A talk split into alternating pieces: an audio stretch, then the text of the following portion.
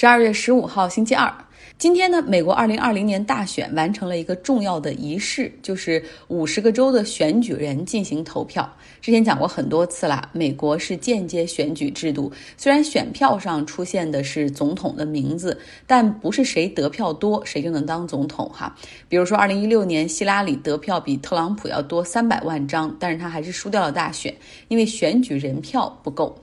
每个州根据人口数量有一定的选举人票的票数，比如说加州有五十五张，佛罗里达有二十九张，五十个州中四十八个州都是赢者通吃哈，就是说佛罗里达 Trump 赢了，特朗普赢了，就全部二十九个选举人票全给特朗普。那么之前呢，大家也担心说这个走过场的仪式。会不会有选举人不遵守约定俗成，然后去响应特朗普的号召投票给他？这种情况呢，在今天并没有出现。所以最终，拜登是拿到了三百零六个选举人票。完全是够这个获胜的标准，因为获胜的标准是谁先能到二百七十张选举人票，谁就赢，谁就是总下一届总统。那么接下来根据程序，美国的国会哈参众两院他们会在一块儿，也就是一月六号这一天核准这个结果，也是走过场的一个仪式。到了一月二十号这一天，拜登就可以宣誓就职了。之前呢？特朗普说，如果选举人核准了拜登的胜利，他就会认输。但现在还没有看到他认输的迹象。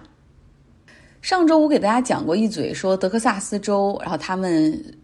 和另外十七个共和党的州哈，以及特朗普的团队要求最高法院去干预大选的结果，但是最高法院最终是回绝了哈，又堵死了他们一条想翻盘的路。有一个听众给我留言说，说特朗普任命了保守派的大法官，为什么他们不帮他啊，把选票翻盘？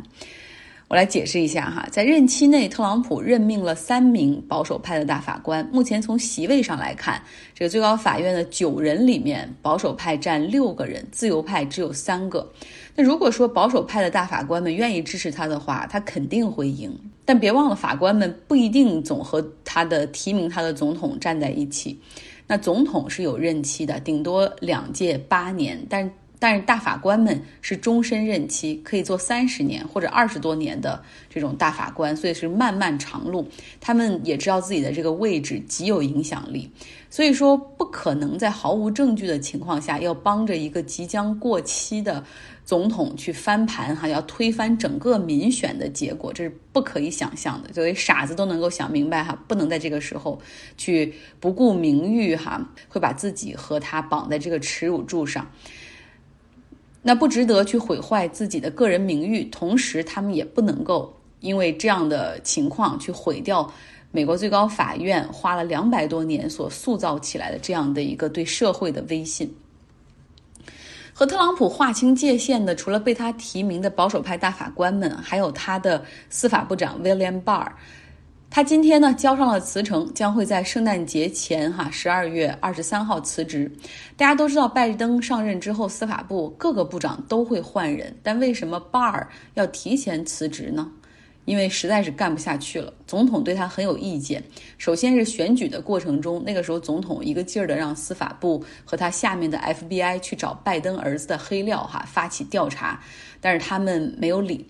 其次呢，是大选结果出来之后，特朗普又让司法部去调查，去给我找这个他们欺诈选票的证据。而最后巴尔给出的结论是没有发现选票欺诈，所以让特朗普更加生气哈。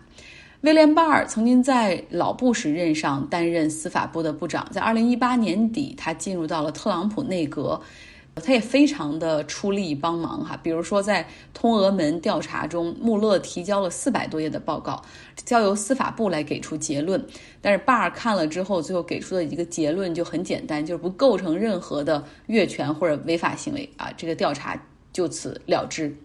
他另外呢还帮助总统去对 FBI 的探员们进行调查，基本上就是忠诚度的调查，看是否有人对特朗普心怀不满。另外呢，他还帮助特朗普撤销了几个之前对他竞选团队的起诉。那到了这个份儿上了，总统还希望他能够帮着去翻盘大选的结果，哈，这个对巴尔来说真的很难，所以他决定只有从这艘要沉的船上跳走吧，才可以以防彻底晚节不保。剩下的二十天，美国的司法部的副部长将作为 acting attorney general，就代理的司法部长来行使责任。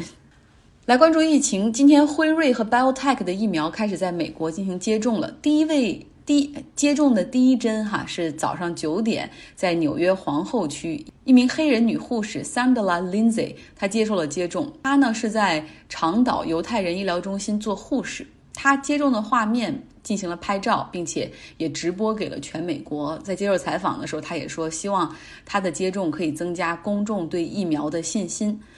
疫苗多少可以给大家带来一些希望。我们都在盘算着，可能到明年四五月份的时候，就能轮到像我们这样就是三十多岁的人接种疫苗。所以算算，差不多夏天左右，整个世界就会恢复正常。但是也有坏消息啊，因为疫情死亡的人数和感染人数进一步攀升。今天美国因为 COVID-19 所死亡的人数累积已经超过了三十万。相当于是，而且最近几天几乎是每天有三千人左右死亡，这相当于是九幺幺世贸大楼遭遇袭击之后死亡的全部人数，相当于是每天都有九幺幺这样的悲剧在美国发生。我看了一下辉瑞的股价，它并没有因为他们的疫苗在美国、加拿大、英国被批准就成为了，而且被全世界当成了救命稻草就。股价大涨哈，相反，今天的股价是下跌了百分之四点九。怎么理解呢？就是可以把它看成欧美资本市场的一种理性吧，就是炒作是炒作预期哈，就是它没有发生的时候，他们炒作了，就是股股价上涨了不少，而真正兑现的时候，这个时候反而就会回落哈，因为你要去就这个预期已经兑现了嘛，你之前又把它炒那么高，所以要回落。那么可能直到这部分的这种市场真正变成利润和分红的时候，才出现在财报中，才才会刺激进一步上涨。说他们理性，但是他们在科技股上好像就从来没有理性过。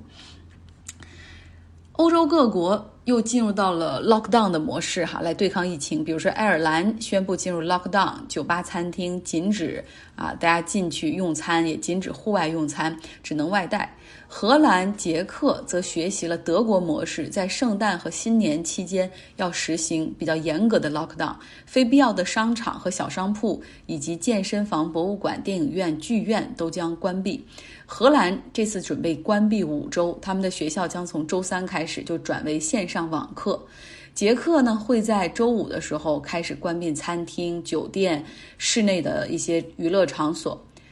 像德国哈，他们也是非常坚定的。默克尔在周日的时候宣布全国再次进入 lockdown，因为现在德国每天新增的感染是三万例，死亡人数六百左右，也是哈，这个学校和非必要的商铺都必须关门，人们要。而这个时候呢，因为疫情所减少的这种工作小时数，很多人工资会变少，那怎么办？补贴由各州来出，这个挺好的。英国。之前我们说了哈，伦敦解除了 lockdown，但是之后马上又进入到了 tier three，就是第三级疫情戒备或者疫情限制的这种情况，基本上就是也不能太出门，酒吧、餐厅也不能够像过去这样营业了。我有在伦敦生活的朋友就是说，感觉这个 tier three 哈就像是 lockdown，只不过政客们觉得 lockdown 太难听了，tier three 是换了一种说法而已。在瑞典。政府告诉百姓不要过早的制定圣诞节的旅行计划，因为他们很可能会出台一个旅行限制令。那么另外呢，瑞典哈这个在第一波疫情完全没有就是采取任何措施熬过来的国家，现在也觉得受不了了。他们会从周末开始禁止餐厅、酒吧在晚上十点之后进行营业。然后呢，但是这个因为他们从来没有试过这样的，哪怕是 curfew 哈这种宵禁，然后。都会有一些顾虑。现在政客们有一点担心，说如果你不让不把公共场所开着，那他们可能会跑到哪个家里去开 party，是不是会更加增加感染呢？嗯，哪怕在亚洲，疫情也有卷土重来的架势。韩国正在经历第二波的疫情打击，目前每天新增七百例左右。首尔是处于一个二点五级的限制档位，也就是禁止五十人以上的聚会，禁止娱乐场所开门。那晚上九点之后，餐厅和酒吧也不允许营业。学校即将开始远程办公。在日本，目前每天新增三千例左右，但是政府还是坚持他们的老的做法，哈，就是不做太多的干预。就是靠百姓自觉保持社交距离、戴口罩、勤洗手。目前呢，他们只是取消了对旅游出行的奖励。从十二月二十八号到一月十一号这个期间，呃，日本原来政府搞的那种鼓励大家就是国内游哈，go to travel，go to eat，鼓励大家出去吃饭的这些优惠返现，这些全部暂停。但是政府更关注哈，这个百姓到底还希不希望奥运会照常的开呢？NHK 他们也是每隔两个月就会做一个一千二百人左右规模的一个问卷调查哈，就是关于这个东京奥运会还要不要开，然后什么时候开。目前百分之三十二的人说应该取消，就别开了，永远别开了。百分之三十一的人认为应该进一步推迟，就是二零二一年八月份可能都不足以哈，就是这个疫情得到控制，要再推迟。那么这个数据呢，相比在今年十月份哈，他们进行的问卷调查，对于举办奥运会的意愿哈，就是出现了进一步的下降。南半球这一边，澳大利亚和新西兰他们准备建立一个 travel bubble，就是两个国家的旅行泡泡，这两个国家的人就是可以相互旅游，然后无需隔离。最后想跟大家提一个问题，就是不知道平时是怎么来听这个节目的哈，呃，比如说你们是 Podcast 播客来听，还是微信来听，还是还有其他的平台，也需要也请来我的微信公众号张奥同学来跟我说一下哈，呃，因为我是为了国内的朋友可以方便听，必须要在呃喜马拉雅上进行一个传输，然后映射到。苹果的播客里面，这样才能够苹果播客才能够看到。但是因为这个喜马拉雅平台的政策越来越糟糕，总是要删除我的一些音频，所以我也想换平台哈，非常想知道大家到底在哪里听节目，也希望更多的喜马拉雅平台的朋友可以来到微信公号找到我，张奥同学，弓长张，奥运的奥，同学就是 student 同学，张奥同学。好了，希望大家有一个愉快的周二。